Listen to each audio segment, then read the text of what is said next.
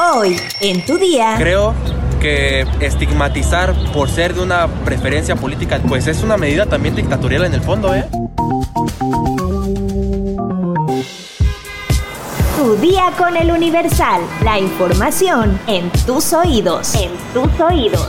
Hola, hoy es jueves 19 de enero de 2023. Entérate. Nación.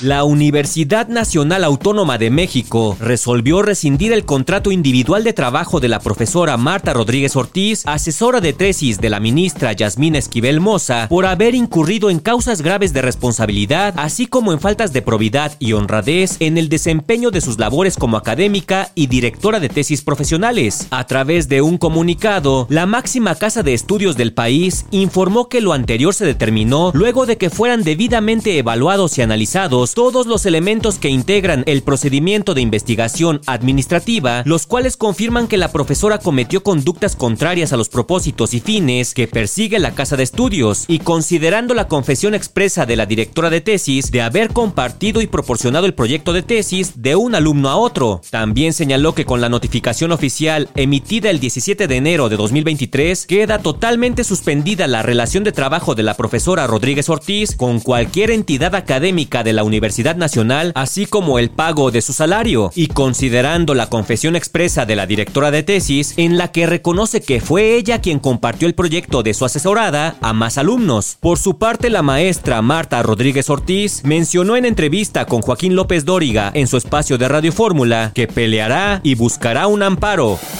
Metrópoli.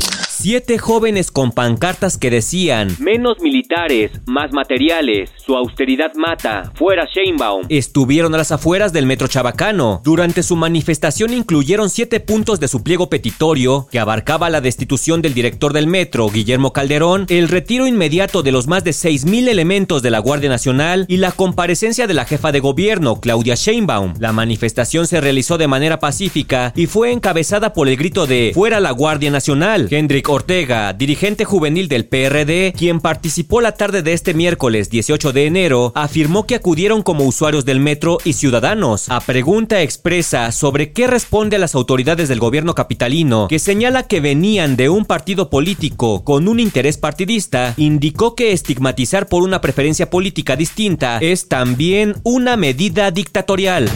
Les, queremos decir que sí somos de un partido, pero no estamos a nombre del partido manifestándonos, ni mucho menos el partido nos pagó para que hoy estuviéramos aquí. Antes de eso, somos estudiantes, somos ciudadanos y diario usamos el transporte colectivo.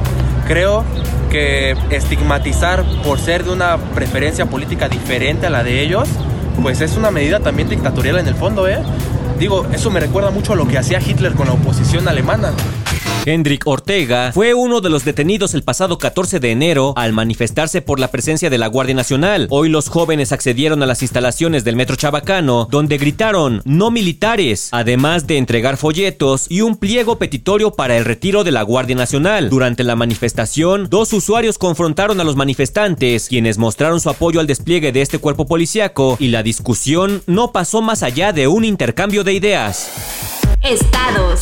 En Veracruz, causa conmoción el asesinato de un estudiante durante un asalto. Joel, de 16 años, fue apuñalado este martes 17 de enero por un sujeto que le robó el celular.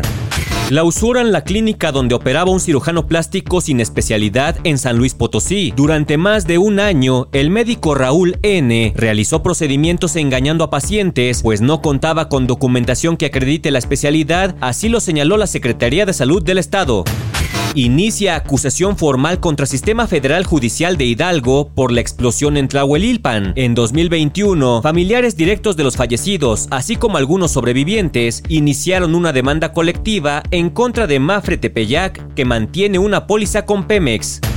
Dan a El Gordo Noticias siete años de prisión por difundir imágenes íntimas de una locutora en Sonora. Francisco Rogelio N. permanecerá en prisión por difundir en redes sociales una fotografía del torso desnudo y la cara de la locutora conocida como Katana.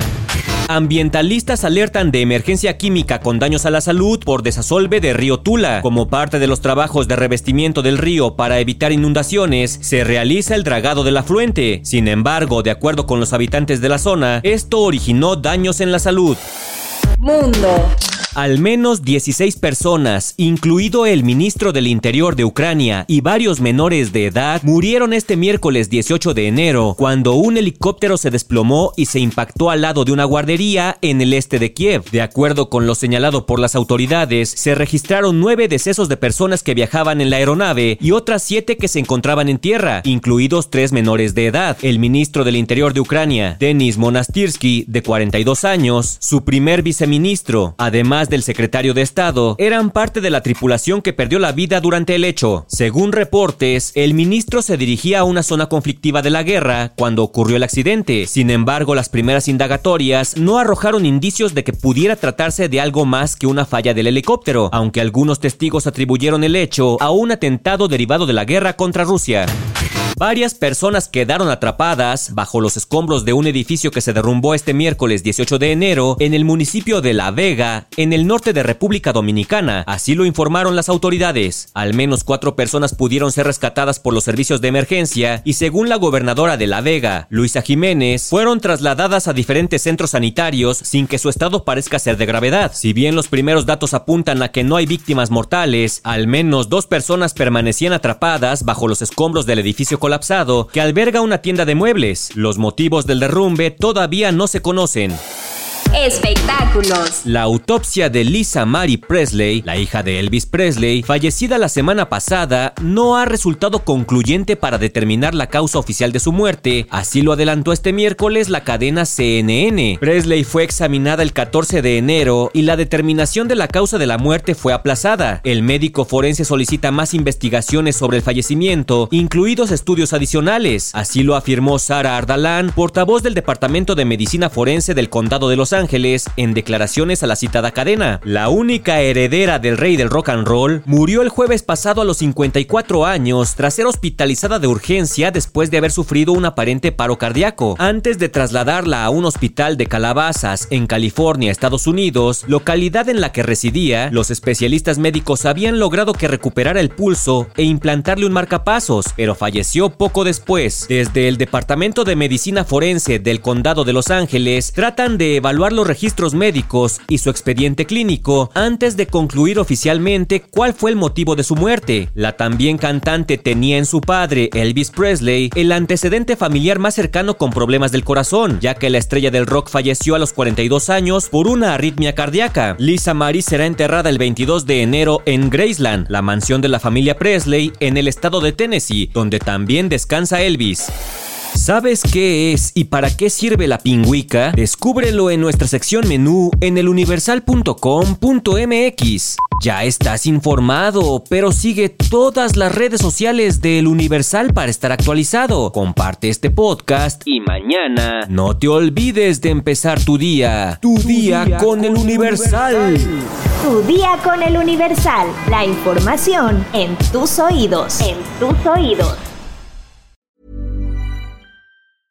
Even on a budget, quality is non-negotiable. That's why Quince is the place to score high-end essentials at 50 to 80% less than similar brands. Get your hands on buttery soft cashmere sweaters from just 60 bucks, Italian leather jackets, and so much more. And the best part about Quince, they exclusively partner with factories committed to safe, ethical, and responsible manufacturing. Elevate your style without the elevated price tag with Quince. Go to quince.com slash upgrade for free shipping and 365-day returns.